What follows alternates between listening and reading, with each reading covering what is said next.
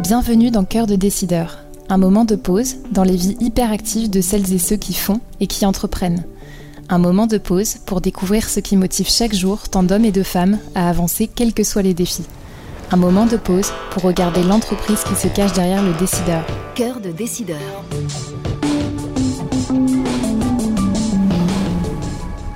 Dans cet épisode, nous recevons Jean-Baptiste Velleux. Bonjour. Bonjour Marco. Jean-Baptiste Velleux, vous êtes le cofondateur et le directeur général de Limo, une plateforme de crowdfunding immobilier qui propose aux particuliers d'investir dans les projets de promoteurs. Durant cette conversation, nous discuterons bien sûr de votre activité, mais aussi de votre parcours, vos ambitions, réussites et difficultés, et de la façon dont vous avez tracé votre chemin professionnel jusqu'ici. Est-ce que vous pourriez tout d'abord vous présenter oui, avec plaisir. Euh, donc effectivement, comme vous l'avez dit, je m'appelle Jean-Baptiste Velleux. Je suis le cofondateur et directeur général d'une société qui s'appelle Limo, qui fait de la promotion immobilière et du crowdfunding immobilier. On aura l'occasion de revenir dessus. Euh, j'ai 38 ans, je suis marié, j'ai un petit bébé. Euh, que dire d'autre? Bah, Nous, on est basé à Toulouse. Moi-même, je suis originaire du Lot. J'ai fait une prépa à Toulouse et une école à Paris. Et ensuite, après une première expérience euh, sur Paris, bah, j'ai décidé de revenir dans le sud-ouest, région à laquelle je suis assez attaché. Et voilà, maintenant je suis installé à Toulouse depuis 10 ans. Et donc, comme je le disais, je suis le dirigeant, un des dirigeants de cette société euh, qui s'appelle Limo. Si vous vous remémorez vos, toutes premières envies professionnelles, euh, quelles étaient-elles Et est-ce que vous aviez une idée précise de ce que vous vouliez faire dès le départ? Alors oui, euh, je crois que j'ai une idée assez précise de ce que je, voulais faire. je savais que je voulais travailler dans une entreprise euh, assez tôt en fait. Euh, l'aspect entreprise, grande ville, business au global m'a toujours quand même plus ou moins attiré. Et donc je me rappelle que bah, même au lycée où beaucoup de personnes ne savaient pas trop quelle orientation elles voulaient prendre, je savais déjà que je voulais faire une prépa commerciale.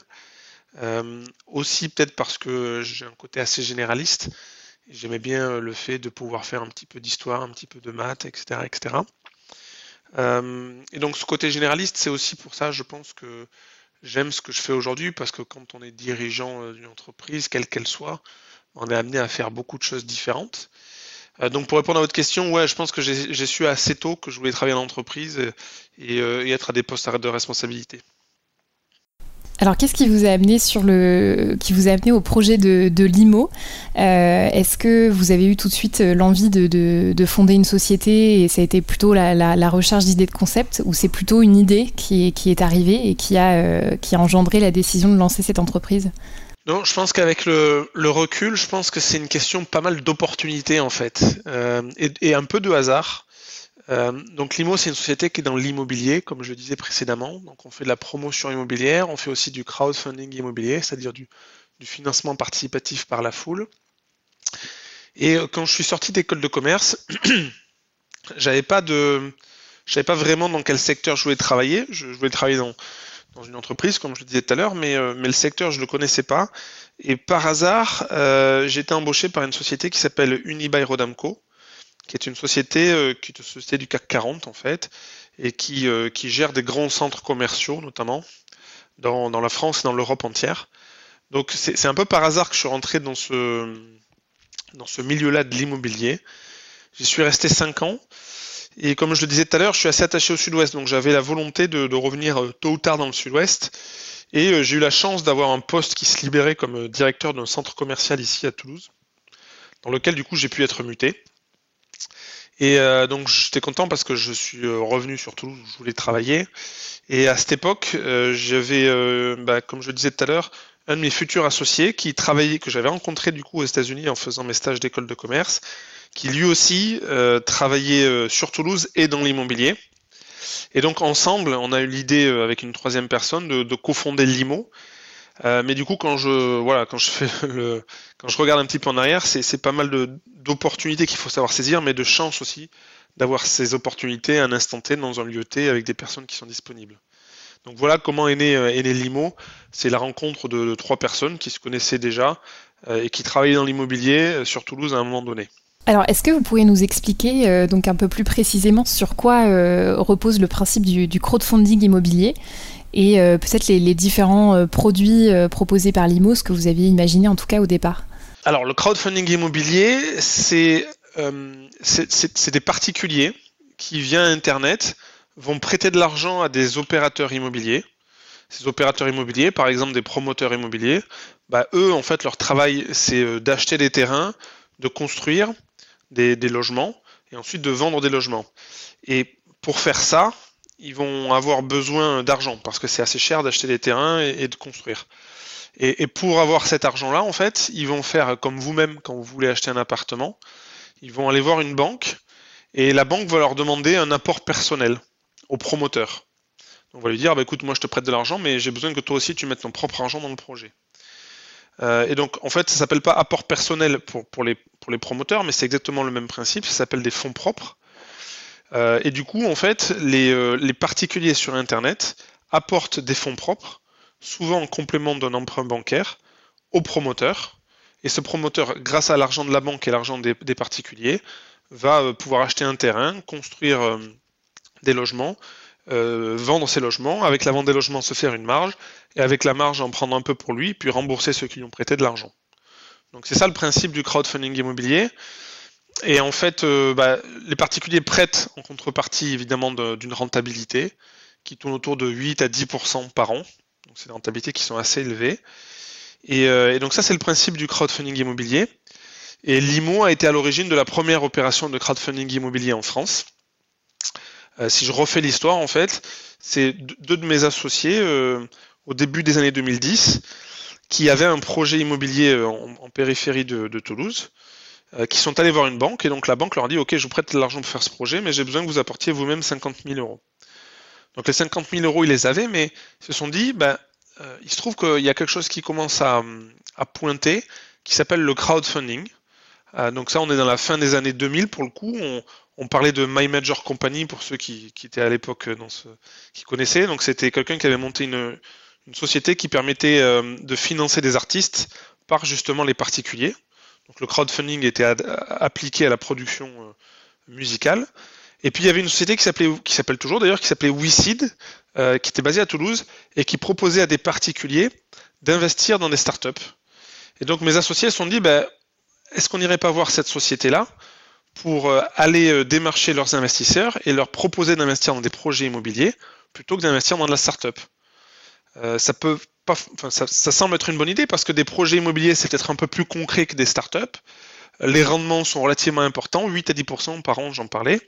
Et puis le retour sur investissement est, plus rapide que, sur des start-up parce qu'on parle de 18 à 24 mois. Et donc, avec ce projet, ils sont allés voir sa société WeSeed ils leur ont dit, ben, euh, nous, on aurait besoin de 50 000 euros. Est-ce que vous pouvez demander à votre base d'investisseurs s'ils seraient intéressés par nous prêter euh, les fonds? Et ils ont trouvé en fait très rapidement 26 personnes qui leur ont prêté 50 000 euros. Euh, donc sur cette première opération immobilière. avec cet argent et l'argent de la banque, ben, ils ont fait l'opération. Ils ont dégagé un profit. Avec le profit, ils ont remboursé les particuliers, donc de, de leur argent des 50 000 euros qui avaient été prêtés et aussi d'une rentabilité de 10% par an au bout d'un an. Donc, euh, les, investisseurs étaient très contents. Et à ce moment-là, ils se sont dit, bah, il y a probablement quelque chose à faire pour le faire de manière plus récurrente. Et c'est à ce moment-là, moi, je suis arrivé. Je leur euh, ensemble, on a, on, a décidé de créer notre propre plateforme pour ne plus passer par un tiers, mais pour proposer à nos propres particuliers d'investir dans des projets immobiliers. Et donc c'est comme ça en fait, euh, on est au début des années 2010, que l'IMO a démarré. Euh, faisant ses propres projets, d'abord avec donc, la société WeSeed, mais assez rapidement avec ses propres investisseurs, des projets immobiliers qu'elle avait la particularité de d'elle-même faire de A à Z. Et c'est toujours le métier de l'IMO aujourd'hui. On est à la fois un promoteur immobilier, donc on a livré à peu près 500 euh, logements depuis qu'on est créé. Et pour faire ces résidences-là, on va avoir des banques et en complément de l'apport bancaire, on va avoir des particuliers. Donc aujourd'hui, on a une base de 25 000 membres qui nous prêtent de l'argent de manière récurrente pour euh, nos propres projets. Et donc aujourd'hui, on a, bah, après 8 ans d'existence, puisqu'on a démarré officiellement en 2013, on a remboursé 43 euh, projets avec euh, un taux moyen de 9% par an de rentabilité offerte aux investisseurs. Donc c'est un taux moyen et réel sur les opérations qu'on a remboursées, ce qui correspond à peu près à 16, 16 à 17 millions d'euros qu'on a remboursés depuis 8 ans. Donc voilà le principe du crowdfunding immobilier, c'est la foule qui prête de l'argent à des promoteurs ou des opérateurs immobiliers. Et, voilà la genèse de l'IMO et, quelques chiffres clés euh, aujourd'hui. À quel besoin ça, répond finalement, si on, peut résumer un petit peu la, grande philosophie de, départ? Alors, ça, répond, euh, ça répond à deux besoins. Il y a le besoin du promoteur immobilier et il y a le besoin du particulier. Le besoin du promoteur immobilier, c'est de pouvoir assurer une récurrence de projet. Parce que chaque fois que vous faites un projet, la banque va vous demander d'apporter vos propres fonds. Donc, euh, mais vos propres fonds, ils ne sont pas illimités. Et a fortiori, nous, quand on a démarré, on n'avait pas de fonds du tout. Parce que quand on démarre, on n'a pas d'argent quand on quand on démarre une startup. Donc le fait de pouvoir aller euh, lever des fonds via la foule nous permettait d'alimenter notre euh, activité de promotion immobilière. Ça, c'est du point de vue de, l'opérateur immobilier. Et du point de vue du, particulier, bah, ça lui donne des rentabilités qui sont assez élevées, parce que 8 à 10%, c'est beaucoup aujourd'hui. Par comparaison, euh, le livret A de mémoire, ça va être à 0,75% par an. Donc c'est 10 fois le rendement de ce que donne le livret A. Euh, comme vous le savez probablement, plus il y a de rentabilité, plus il y a de risque. Donc c'est un placement qui est risqué, mais on n'a pas eu de taux de défaut. voilà, comme je le disais tout à l'heure, on a remboursé en moyenne entre 8, entre, entre 8 et 9% par an sur l'ensemble de nos opérations. On en a déjà remboursé 43.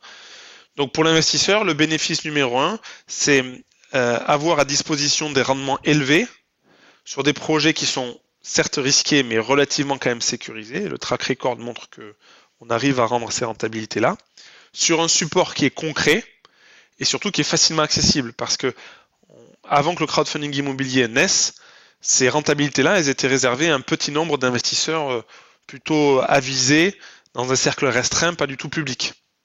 Donc les investisseurs ont pu accéder à des rentabilités élevées facilement à partir de 1000 euros. Alors qu'avant, il fallait euh, passer par des circuits complexes, des intermédiaires, et puis il fallait surtout euh, mettre des sommes plus importantes. Comment s'est déroulé le démarrage de, l'entreprise? Comment sont, sont passées les, premières années? Et qu'est-ce qui a été le, plus difficile à, relever en termes de, défis ou de difficultés? Alors, comment ça s'est déroulé? Ben, Au départ, on était trois quand vous faites un projet, euh, et donc notre business model, c'est uniquement la promotion immobilière, donc c'est de vendre des logements, de construire et les vendre. Et quand vous faites une opération, vous touchez les fruits de cette opération euh, à peu près deux ans après l'avoir démarré, voire trois ans maintenant.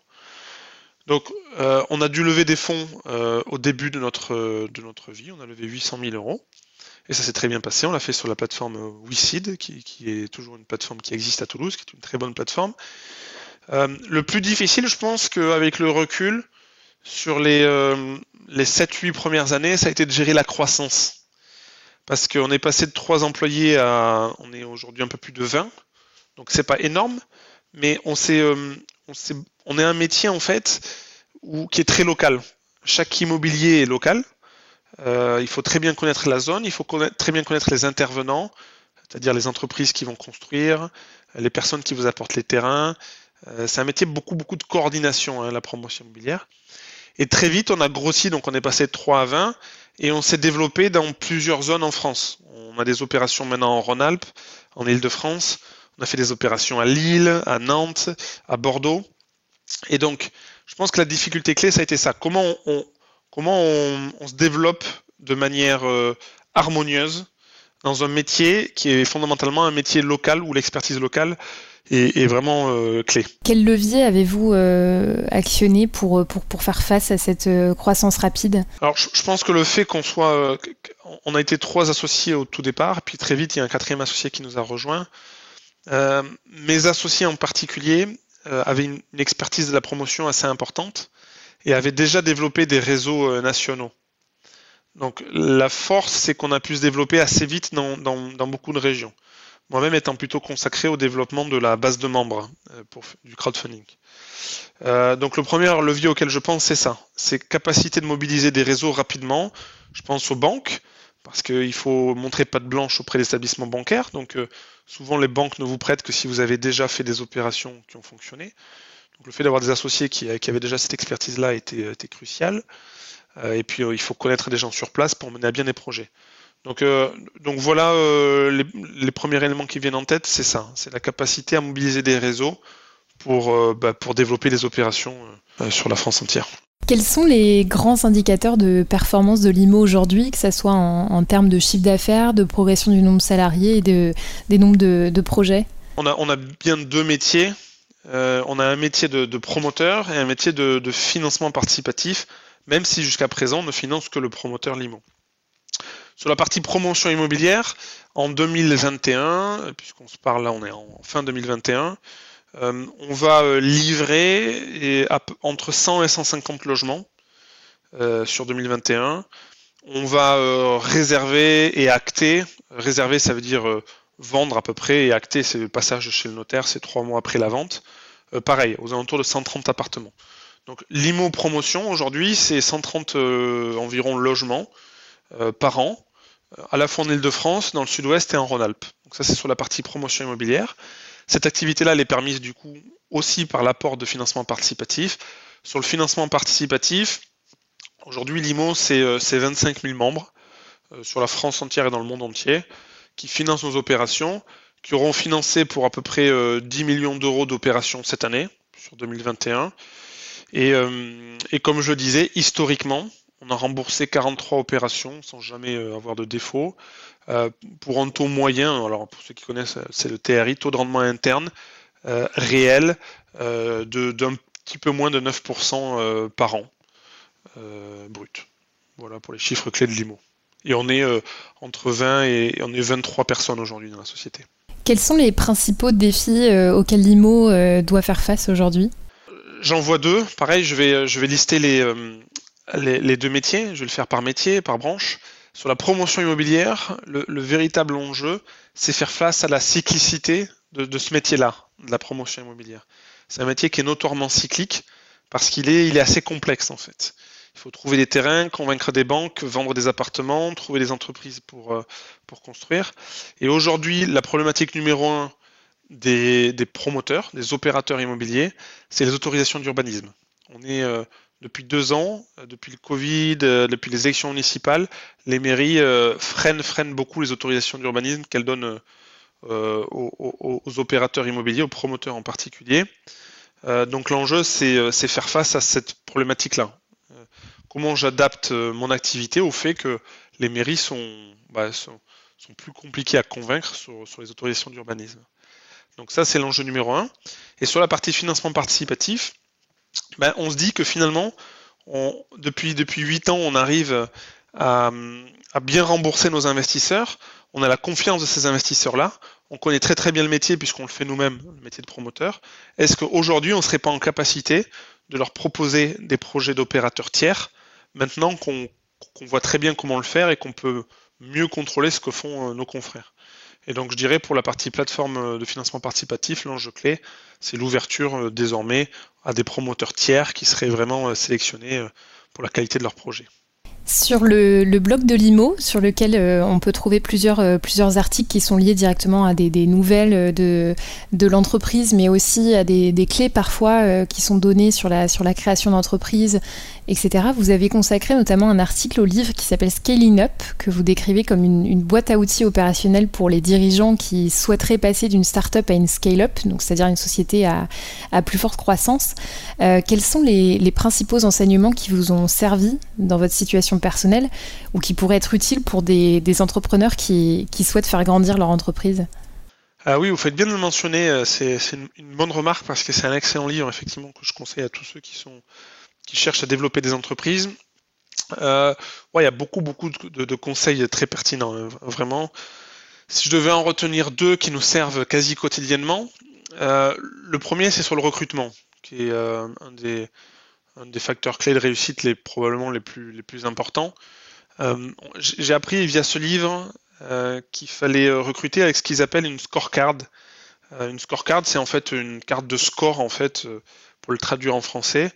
C'est au lieu en fait de, de, recruter avec une fiche de poste, par exemple pour un directeur commercial qui consiste à dire nous cherchons quelqu'un avec une expérience du développement de ce projet-là. il vaut mieux se poser la question de l'objectif concret que cette personne-là devra atteindre. Donc au lieu de dire euh, bah, expérience du développement de tel ou tel, euh, enfin de, la vente de tel ou tel produit, se dire euh, objectif sera de, je sais pas moi, d'aller chercher 5 millions de chiffres d'affaires dans les 12 prochains mois. Et le fait de mettre des chiffres très, concrets aide beaucoup à prendre une décision quand on a la personne en face. C'est-à-dire que beaucoup de personnes peuvent avoir une expérience du développement ou de la vente de tel ou tel produit, mais pas toutes sont en capacité d'aller chercher les 5 millions dans les 12 prochains mois. Donc être très factuel via cette scorecard qu'il détaille dans le, dans le, dans le, bouquin, euh, ça, ça nous a beaucoup aidé pour, pour, euh, pour améliorer notre recrutement, le processer et plus le faire avec euh, une espèce d'impression qu'auraient les uns et les autres sur telle ou telle personne. Donc, donc ça, c'est la première chose qui me vient à l'esprit. Et puis de manière peut-être euh, un peu plus anecdotique ou, pratico-pratique, euh, il, conseille aussi euh, un, format de réunion entre les cadres dirigeants. Donc chez nous, on appelle ça le comité exécutif. On se réunit toutes les semaines. et donc, bah, c'était la première fois qu'on faisait ça. On le fait depuis quelques années maintenant. On ne savait pas trop quel format mettre en place. Donc, il conseille un format qui, est, qui je trouve assez performant et qu'on utilise toujours, assez simple en fait, où on se réunit pendant les 5-10 premières minutes, on partage les bonnes nouvelles, ce qui met dans, une, dans un état d'esprit plutôt positif. Ensuite, on partage les retours terrain, puisque dans, dans une entreprise, bah, vous êtes toujours sur la route et vous glanez des informations. Bah, à un moment donné, il faut les partager. Euh, c'est important de le faire. Donc, on partage les retours terrain.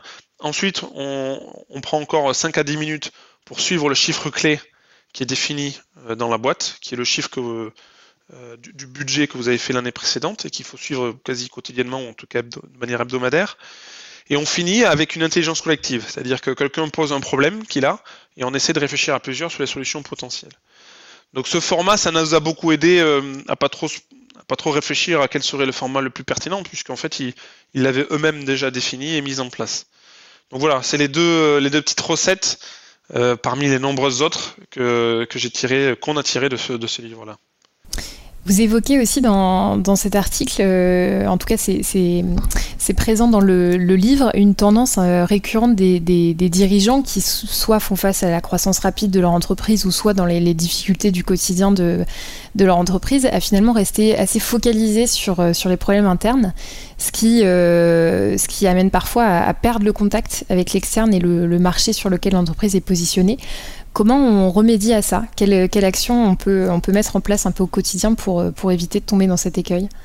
Oui, c'est vrai. Alors, euh, ce qu'il conseille dans le livre, euh, c'est de, caler des réunions euh, ponctuelles ou plutôt récurrentes avec les gens qui sont sur le terrain, que les managers se forcent à faire des, à demander des remontées de terrain tous les semaines ou tous les 15 jours euh, chez, nous, on a une plus petite société, donc en fait, la façon de, remonter les infos de terrain, c'est comme je le disais tout à l'heure, c'est toutes les semaines, euh, les, managers font remonter les retours de terrain et, les partagent. Donc ça, c'est une des façons de le faire chez nous, de ne pas se couper euh, bah, de, la base. Une autre façon de, le faire, c'est être très vigilant sur les avis que les clients nous posent, par exemple sur Google. Euh, donc avoir une relation clientèle assez, fine, assez proche, de façon à contrôler ce qui est dit. Euh, parce que euh, ce qui est dit, alors parfois il y a à boire et à manger, mais ça nous permet en tout cas d'avoir un contrôle de ce qui se passe sur les opérations opérationnellement et, en local. Donc je dirais ça, c'est surtout une remontée d'informations et cette remontée d'informations, quand on est dirigeant, savoir aller la chercher, mais c'est du bon sens, auprès des gens qui sont en première ligne. Quel impact euh, la crise du, coronavirus a-t-elle eu pour, euh, pour vous? Et est-ce qu'elle a induit un, changement de stratégie euh, pour l'IMO Alors, nous, sur, le, sur la crise elle-même, et le fait que les équipes aient dû travailler en télétravail, ça n'a pas été trop perturbant parce qu'on a des équipes qui sont déjà, qui sont déjà formées aux outils numériques. On avait créé notre propre logiciel de gestion de nos projets qui est en mode SaaS pour ceux qui connaissent, c'est-à-dire qui est accessible depuis n'importe quel ordinateur connecté à Internet. Donc le fait d'avoir fait, dû faire du télétravail de manière brutale nous a pas vraiment euh, gêné, voire pas du tout. On avait déjà les outils en place. Et donc ça c'était une, bonne, euh, une bonne chose. Euh, par contre, sur notre business, elle a pas mal d'effets, oui, sur le business de la promotion immobilière, parce que les mairies ont été beaucoup mobilisées sur la gestion du Covid, dans la protection des populations, et pour moi, ça a été un des effets qui ont, qui font, qui ont fait et qui font encore qu'elles étaient moins mobilisées sur l'octroi des autorisations d'urbanisme, vous voyez, des, permis de construire, qui sont euh, la matière première des, promoteurs. Donc, dit autrement, le fait qu'il y ait eu le Covid, je pense, a détourné en partie les mairies euh, de, de l'octroi d'autorisation, qui sont aujourd'hui un des problèmes que nous, promoteurs, euh, devons régler et auxquels on fait face. Quelle est votre vision du travail? Euh, Alors, moi j'ai une vision assez personnelle, hein, c'est que le travail doit être un épanouissement et que dans la mesure du possible, je sais que c'est pas toujours facile, mais euh, il faut ne pas avoir l'impression de travailler, euh, c'est-à-dire faire ce qu'on adore faire au quotidien. Si on fait ce qu'on adore faire au quotidien, on n'a pas l'impression de travailler et, et c'est top. Donc vraiment, moi je le considère le travail comme un épanouissement. L'objectif, c'est vraiment d'essayer de faire ce qu'on adore, je le répète. Et, euh, et, si on est dans cette configuration-là, bah, ça passe très très vite, quoi. Et on n'a pas l'impression de travailler au sens, euh, au sens un peu lourd du terme et, négatif. Donc euh, voilà, voilà ma, conviction personnelle, c'est ça. Le travail, ça doit être dans l'épanouissement. Pour que ce soit de l'épanouissement, c'est peut-être mieux de faire ce qu'on adore faire, au quotidien. Si vous projetez votre vision de l'IMO dans 10 ans, à quoi ça ressemble? Alors c'est difficile à dire hein, parce que déjà on est dans des métiers et je pense que beaucoup de, dirigeants sont dans le même cas où il est parfois difficile de prévoir à 6 mois. Alors à 10 ans c'est encore plus compliqué. Mais euh, bon, moi je me dis que euh, les logements, il y, a, un énorme besoin de logements à l'échelle mondiale. Il y a des difficultés pour les construire, j'en ai parlé, mais, mais le besoin est là. Euh, ça c'est le premier point sur la partie promotion immobilière et sur la partie euh, crowdfunding. Je pense que de plus en plus de gens vont vouloir investir via Internet sur le crowdfunding. Et d'ailleurs, les collectes doublent chaque année depuis un moment déjà. Donc, je suis assez optimiste sur le très long terme parce que que ce soit construire des logements ou investir dans la construction de logements, il y aura un marché qui va, qui va continuer et qui sera à la fois durable et pérenne. Donc, j'espère que bah, l'IMO sera toujours un, des acteurs euh, de ce marché-là et sur un acteur performant qui se sera bien développé d'ici là.